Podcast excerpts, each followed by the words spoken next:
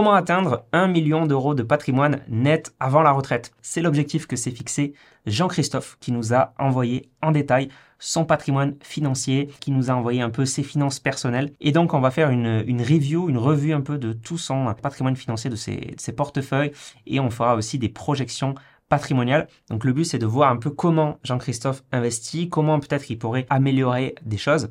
Et euh, ce format-là, ben, je pense que euh, vous le connaissez déjà, il est déjà très présent sur euh, YouTube. C'est un format qui a été amené notamment par Finance Fluss, un YouTuber allemand. Et c'est un format aussi qu'on retrouve dans des revues financières, notamment Mieux vivre votre argent. Et c'est une partie du magazine Mieux vivre votre argent que ben, je lis tout le temps. C'est vraiment très intéressant en général et on est assez curieux de voir un petit peu comment investissent les autres. Et d'ailleurs, je suis passé moi-même dans Mieux vivre votre argent. Ils sont venus analyser mon patrimoine personnel. Et donc, si ça vous intéresse d'ailleurs, vous pouvez ben, m'envoyer votre propre patrimoine financier en remplissant donc simplement ce Google Sheet ou en m'envoyant des liens de Google Sheet que vous avez déjà. Donc toutes les informations sont en description si vous voulez passer euh, en vidéo comme ça et vous inquiétez pas. Donc ici on a on a Jean-Christophe et c'est un prénom fictif. On n'est pas du tout obligé de euh, montrer une photo de vous ou, euh, votre votre vrai prénom. Donc Jean-Christophe qui est un prénom fictif, il a 46 ans, il est directeur financier il a un, un enfant à charge, il a des revenus nets qui sont quand même assez conséquents, 89 400 euros par an, il a un patrimoine brut à 694 000 euros.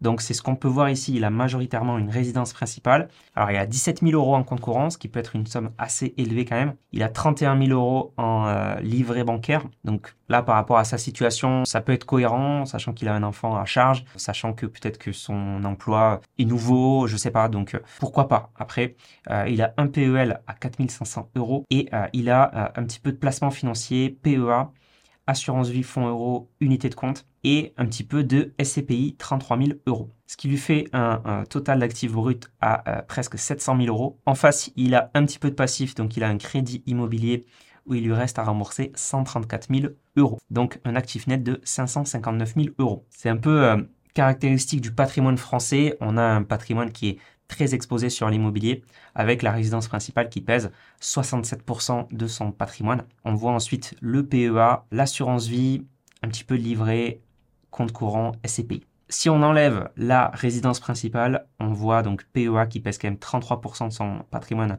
financier, hors immobilier du coup. Hein.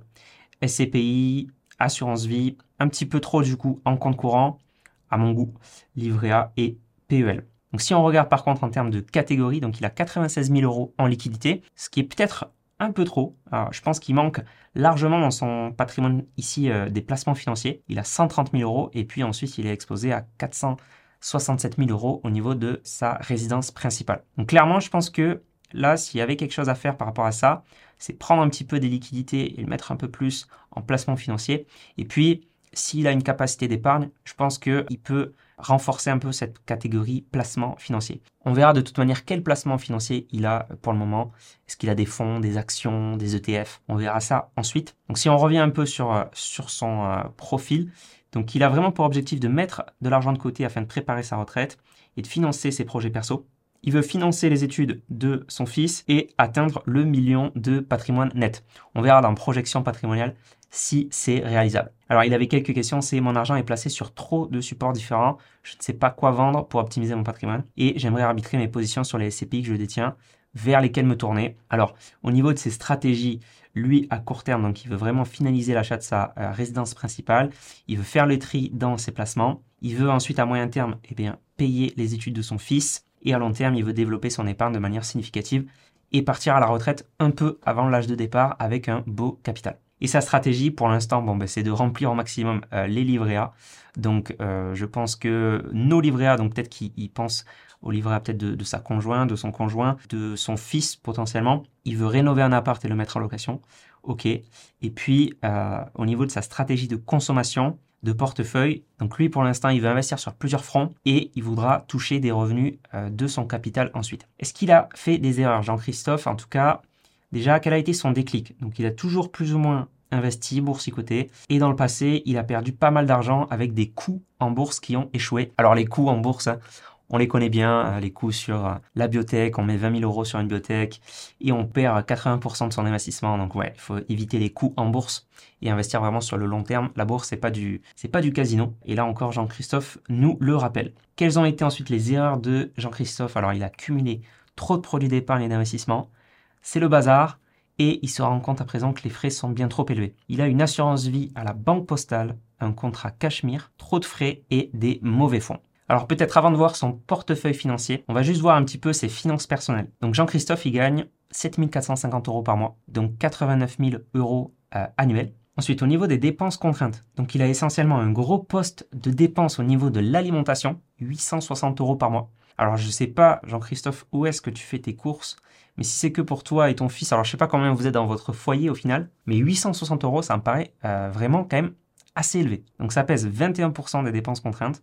Donc peut-être regardez ici s'il n'y a pas une petite fuite. Comme disait Benjamin Franklin, méfiez-vous des petites dépenses. Une petite fuite peuvent faire sombrer un grand navire. Mais bon, après, voilà, j'ai peut-être pas tous les éléments de la situation. Ensuite, on a 250 euros sur eau, gaz, électricité par mois. Bon, ok, pourquoi pas. 320 euh, euros d'impôt. Vu ce que tu gagnes, Jean-Christophe, ça me, ça me paraît peu. En plus, tu dois avoir la taxe foncière sur ta résidence principale. À voir si tu n'as pas ici sous-estimé cette, euh, cette case. Mais, euh, mais bon, pourquoi pas. Remboursement du crédit, évidemment, 1550 euros par mois. Donc ça, c'est un gros poste de dépense. Mais il faut comprendre que derrière aussi, on rembourse du capital. Donc on est en train bah, de s'enrichir. Hein. On est en train de devenir 100% propriétaire de, euh, de, notre résidence principale. Donc ça, c'est pas, c'est normal, entre guillemets. Garde pour enfants, euh, femme de ménage. Et j'avais oublié abonnement Internet et téléphone. Ok, donc on a quand même 4115 euros de dépenses contraintes. Si on enlève euh, le remboursement du crédit, donc on a autour de 2500 euros de dépenses contraintes mensuelles.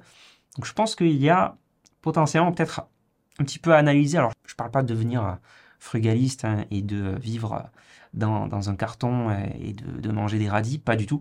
Mais voilà, peut-être un petit peu analyser et surtout le poste alimentation. Au niveau des dépenses courantes, donc on a habillement 150 euros par mois, 70 euros de transport, loisirs et vacances 350 euros, santé, abonnement et restaurant. Alors je me disais, est-ce qu'il euh, compte peut-être des restaurants dans l'alimentation? Et non, du coup on a, euh, on a vraiment un gros poste entre alimentation et restaurant au niveau de la nourriture. Voilà, donc euh, bon, pourquoi pas, hein. moi je n'ai peut-être pas tous les éléments encore une fois de la situation. Et donc, on finit donc avec un, bilan au niveau des finances personnelles, donc des revenus autour de 7500 euh, euros par mois. On a donc une grosse dépense contrainte, mais il y a aussi le remboursement du crédit dedans. On obtient un reste à vivre de 3335 euros par mois. Donc là, il faut qu'on retranche les dépenses courantes. Et donc, on tombe sur une capacité d'épargne de 2445 euros par mois, ce qui est quand même une belle capacité d'épargne. Donc, Jean-Christophe, une fois qu'il a payé toutes ses dépenses, il lui reste 2445 euros par mois qui peut épargner, qui peut investir. C'est vraiment sur ça qu'on va pouvoir jouer après avec le patrimoine financier. Et c'est grâce à ça qu'on va pouvoir vraiment faire fructifier son patrimoine et pourquoi pas atteindre un million d'euros de patrimoine net avant la retraite. Au niveau du taux d'endettement, on est à 21% ici, vu ses revenus et vu sa mensualité. Voilà, s'il veut euh, utiliser toute sa capacité d'endettement, en tout cas, il a encore un petit peu de marge là-dessus. Et si on regarde un petit peu des indicateurs au niveau des dépenses contraintes, donc il est à 55% de dépenses contraintes. Donc effectivement, il y a quand même une grosse dépense contrainte.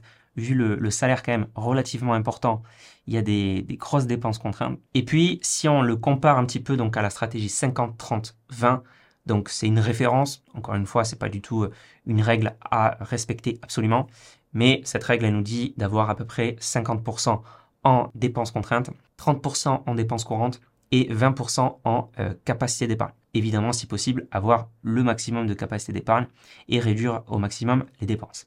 Donc ici, vu son salaire qui est quand même relativement important, on a des dépenses contraintes qui sont quand même relativement élevées, 55% de 7450 euros. Encore une fois, il y a le remboursement du crédit IMO euh, dedans. On a des dépenses courantes qui sont maîtrisées et on a quand même une belle capacité d'épargne de 32%. Alors, jetons maintenant un petit coup d'œil à son portefeuille financier. Donc, en termes d'ETF ou de fonds de placement, donc euh, sur assurance vie, Jean-Christophe, il a essentiellement donc du fonds euro, qui n'est pas vraiment un fonds de, placement, mais sur son assurance vie, il a beaucoup de fonds euros, 43 000 euros. Et puis ensuite, il a des fonds actions, euh, des fonds obligataires. Et puis ensuite, ici, il a des SCPI sur son assurance vie. Alors déjà, peut-être qu'il faut faire un point sur son assurance vie Cachemire 2.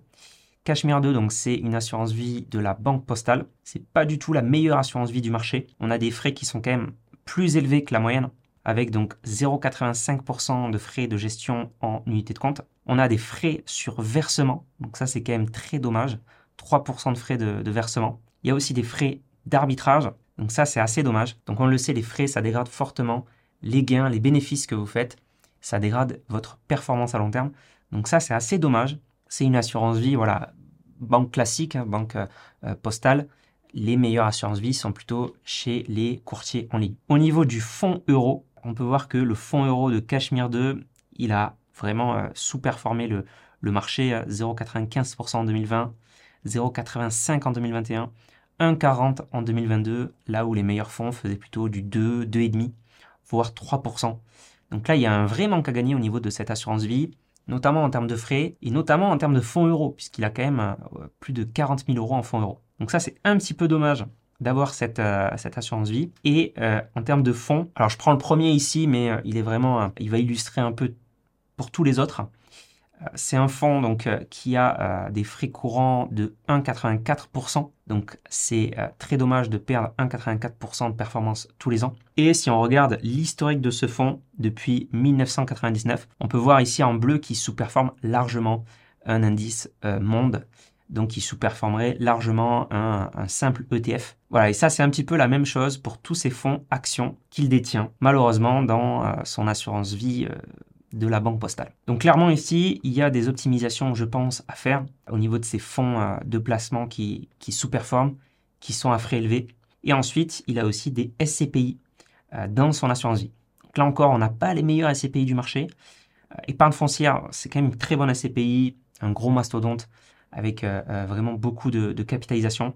C'est une SCPI de bureau, une des plus anciennes du marché. Elle a été créée en 1968 après, on a d'autres SCPI peut-être qui sont euh, un peu moins euh, recommandables, entre guillemets. De toute façon, on verra ensuite s'il a d'autres SCPI en direct, Jean-Christophe. Donc, en termes de placement financier, ici, on a grosse partie sur fonds euros, évidemment. Et ensuite, on a des fonds à frais élevés, malheureusement. Alors, Jean-Christophe, il a aussi un PEA. Donc, il nous disait qu'il boursicotait. Et donc, il a plusieurs actions. Alors, c'est que des actions euh, sur PEA, donc c'est des actions essentiellement françaises ici. Hein. C'est donc un portefeuille qui est quand même peu diversifié. On a 8 lignes en termes de, portefeuille, donc euh, c'est peu diversifié. On a aussi deux grosses lignes qui sont Air Liquide et LVMH qui pèsent quand même énormément dans le portefeuille, 28% pour Air Liquide, 23% pour LVMH.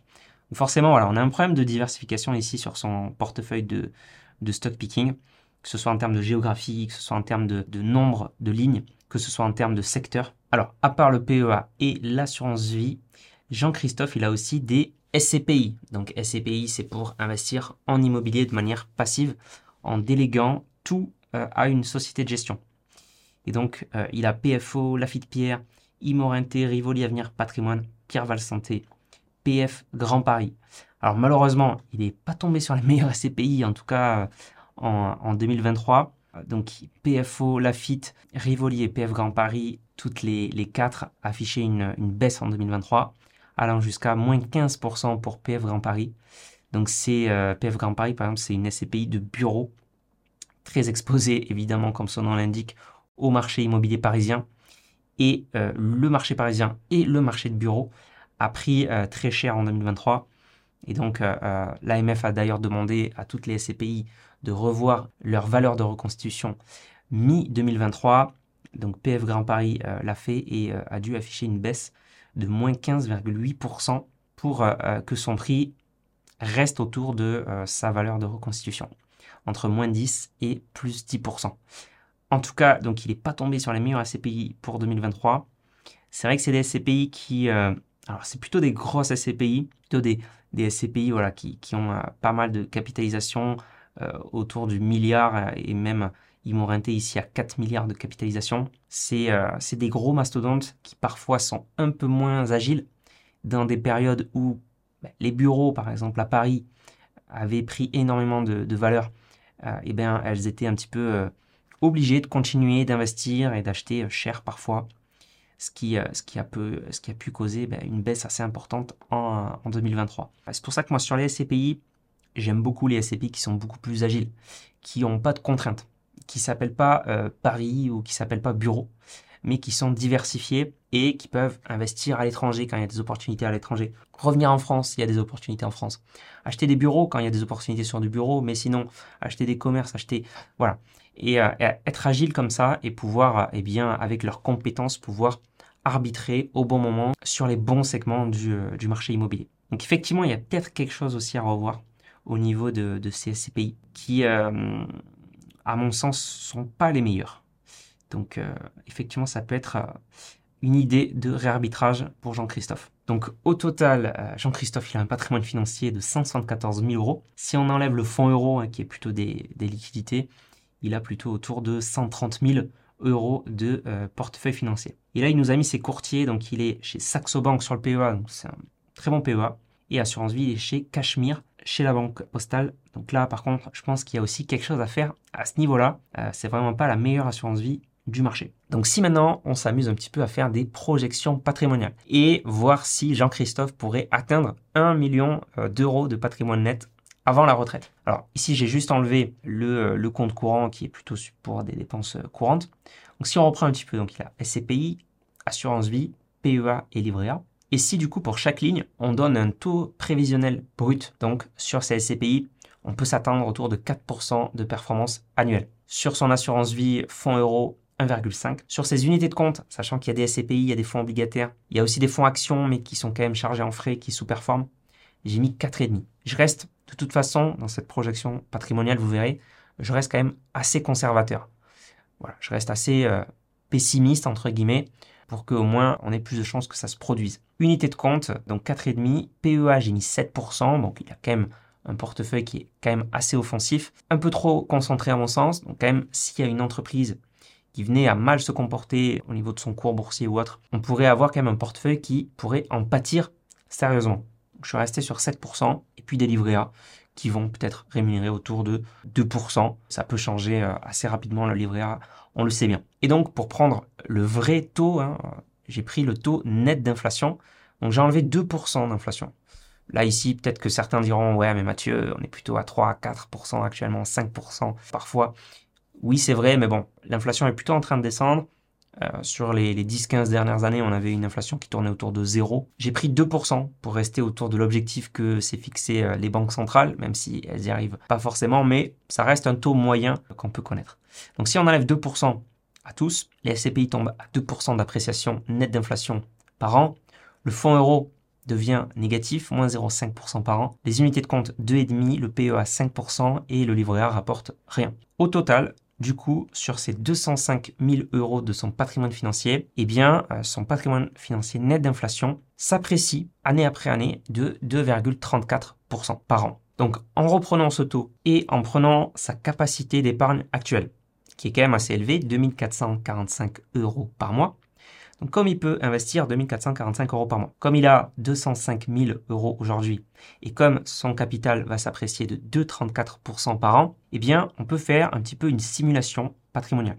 Donc aujourd'hui il a 46 ans. À 64 ans, donc lorsqu'il partira à la retraite, j'ai pris 64 ans, je ne connais pas sa situation exacte, mais euh, j'imagine que ça va se situer autour de 64 ans. Eh bien, en continuant d'investir ces 2445 euros par mois, j'ai même pris, pour être un petit peu conservateur, j'ai pris 70% de sa capacité d'épargne. Donc je lui laisse 30% de sa capacité d'épargne pour des dépenses imprévues ou pour remplir un peu plus son PEL ou son livret A ou autre. Donc on arrive à 64 ans à 774 000 euros de capital final. Donc on avait 205 000 au départ.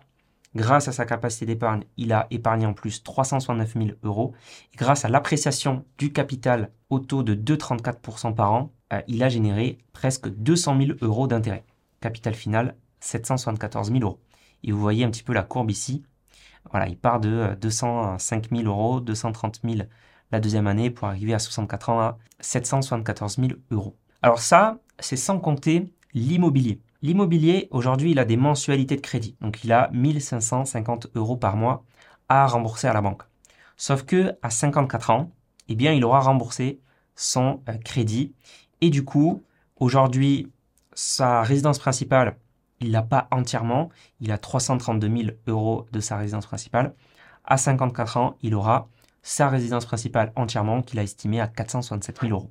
Et à 55 ans, du coup, il pourra non plus épargner 2500 euros par mois, mais il pourra épargner 2500 euros plus ses mensualités de crédit qu'il n'aura plus à payer. Donc si on lui rajoute euh, ces mensualités qu'il n'aura plus à payer dans sa capacité d'épargne, donc 3995 euros euh, par mois, à ce moment-là, si euh, du coup à 54 ans, vous voyez, là on va épargner beaucoup plus, donc on va investir plus aussi, à ce moment-là, il va avoir un capital final de 923 000 euros. Là, il aura vraiment épargné beaucoup plus de capital, il aura épargné 500 000 euros. Donc là, on voit un petit peu hein, le, point d'inflexion à 54 ans. On voit que le capital grandit avec euh, beaucoup plus de vitesse ici, puisqu'il réussit à épargner plus d'argent. Alors du coup, ce qu'on pourrait se dire pour Jean-Christophe, c'est que s'il arrivait à arbitrer un petit peu son patrimoine de SCPI, qui était avant rémunéré autour de 4%, s'il arrive à obtenir plutôt autour de 5% par an, ce qui est assez conservateur, je prends en plus uniquement le rendement, on pourrait euh, en plus prendre les 1 ou 2% d'appréciation euh, des, biens qui pourraient avoir lieu sur le long terme, peut-être pas à court terme, mais sur le long terme. On pourrait avoir aussi euh, de l'appréciation au niveau des parts de SCPI. Alors j'ai pris 5%. Sur le fonds euro, il pourrait aller chercher un meilleur fonds euro, donc au lieu de 1,5, j'ai mis 2. Sur des unités de compte, pareil, il pourrait chercher de bien meilleures unités de compte et payer aussi beaucoup moins de frais.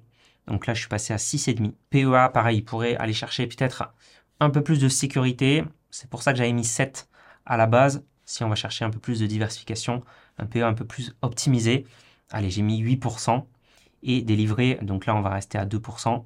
Et ce que euh, ce qu'il pourrait faire aussi, Jean-Christophe, c'est une idée, c'est que vu son euh, revenu actuel, vu qu'il a qu'un enfant aussi, alors je connais pas exactement la composition de, son foyer fiscal, mais très probablement il est euh, à une TMI, donc une tranche marginale d'imposition, donc sur le barème de l'impôt. Je vous remets d'ailleurs le barème de l'impôt sur le revenu ici.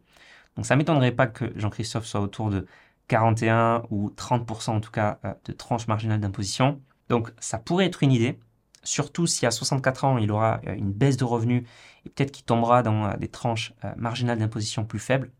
Ça pourrait être une idée de défiscaliser avec un plan épargne retraite, donc un PER. Encore une fois, c'est une idée, pas du tout euh, tous les éléments de la situation de Jean-Christophe pour voir si ça pourrait être pertinent ou pas.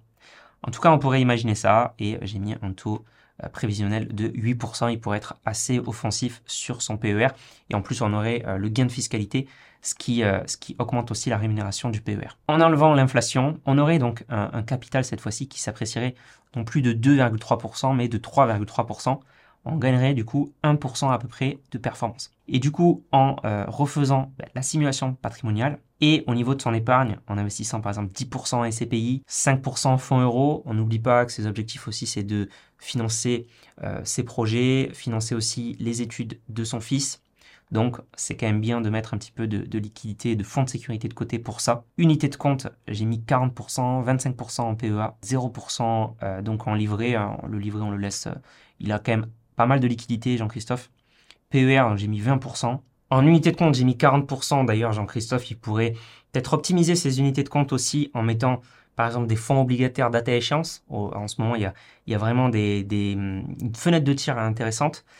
Pourquoi pas du private equity si, euh, son profil de risque le permettait. Pourquoi pas aussi euh, des, des, SCPI de manière un peu plus optimisée aussi en unité de compte. Fiscalement, ça peut être très intéressant à voir aussi au niveau de sa fiscalité. Pas évident aussi de, prendre des décisions euh, sur tout ça. Donc c'est à lui de voir si, euh, ça c'est cohérent pour lui ou pas. Et donc on finirait avec un capital final de plus de 1 million d'euros, 1 million 196 000 euros grâce notamment à une grosse partie d'intérêt euh, gagné là, qui, viendrait vraiment augmenter ce capital final. Donc là, on voit encore cette projection patrimoniale avec un, point d'inflexion assez important ici à 54 ans, puisque là, il va vraiment augmenter sa capacité d'épargne. Et donc, voilà, ça peut être une, simulation intéressante à faire pour euh, Jean-Christophe, à lui de voir si euh, les hypothèses lui paraissent cohérentes ou pas, et s'il arrive, lui, à réarbitrer et à faire les choses en conséquence. Donc là, jusqu'à présent, on parlait vraiment du patrimoine financier. On peut rajouter en plus son patrimoine immobilier. Et donc, son patrimoine global finirait à 64 ans, donc à la retraite, à 1 663 000 euros.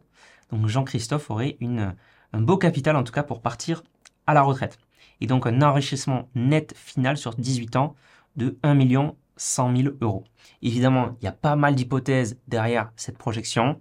J'ai quand même été assez conservateur, mais l'hypothèse la plus forte là-dedans, hein, c'est que Jean-Christophe utilise une grosse partie de sa capacité d'épargne pour investir et pour faire des placements intéressants pour lui. Donc on finit avec la, simulation, euh, la projection patrimoniale finale avec 1,6 euh, million de euh, patrimoine final. Et on pourrait même faire une espèce de simulation avec des scénarios un peu plus un peu plus optimiste, un scénario moyen et puis un scénario un peu plus mauvais en fonction de, plusieurs hypothèses. Au final, moi je trouve que ce patrimoine il est très intéressant. Le gros bémol là-dedans, c'est quand même qu'aujourd'hui il a 100% de ses revenus qui sont des revenus actifs. Donc je pense qu'il a tout intérêt, Jean-Christophe, à créer des revenus passifs et des revenus ben, provenant du capital grâce à l'investissement, grâce à l'investissement passif. Donc je pense qu'il faut vraiment qu'il commence à se créer des revenus euh, à côté euh, en plus de son, euh, de son emploi. Deuxième point au niveau du patrimoine de Jean-Christophe, bah, il a vraiment des optimisations à faire. Il a une assurance vie qui est très chère. Il a une mauvaise diversification. Il a un portefeuille de SCPI qui est vraiment perfectionnable. Il a une faible proportion de placements financiers. Donc il a vraiment immobilier, liquidité et pas assez à mon sens de placements financiers. Donc je pense qu'il faut optimiser ses placements financiers. Il faut faire une optimisation de son portefeuille de SCPI. Tout ça pour arriver peut-être à un jour un patrimoine à plus de 1 million d'euros si c'est son objectif. Et puis, on pourrait aussi lui dire, est-ce qu'il a envie d'utiliser sa capacité d'endettement restante? Est-ce qu'il veut faire du LMNP peut-être Si euh, il voulait faire du, locatif, il nous disait au début. Utiliser un PER, pourquoi pas Utiliser peut-être les dons Sarco aussi euh, pour euh, donner de l'argent à son fils tous les 15 ans sans droit de succession, sans frais, sans fiscalité. Donc, pouvoir commencer à lui donner de l'argent et à commencer un petit peu sa transmission de patrimoine. C'est vraiment un sujet qui s'anticipe puisque ce don Sarco, justement, il est renouvelable tous les 15 ans. Et il y a aussi l'abattement de 100 000 euros qui est renouvelable tous les 15 ans. Voilà donc pour cette review de patrimoine donc de Jean-Christophe. Si vous voulez aussi qu'on regarde votre patrimoine ensemble, vous pouvez donc en description et eh cliquer sur le premier lien et donc vous pourrez télécharger ce Google Sheet. Vous pourrez ensuite me le renvoyer et probablement passer dans une prochaine vidéo. Merci d'avoir écouté ce podcast. Si vous l'avez apprécié, vous pouvez laisser 5 étoiles sur Apple Podcast, Spotify ou autre. Ça aide beaucoup à le référencer. Donc merci beaucoup à tous ceux qui le font. Vous pouvez aussi vous abonner pour ne pas rater les prochains contenus pour vos finances. Et si vous souhaitez aller plus loin, vous avez les liens en description ou vous pouvez visiter le site internet s'investir.fr. C'était Mathieu, conseiller financier et fondateur de S'investir. On se dit à la prochaine.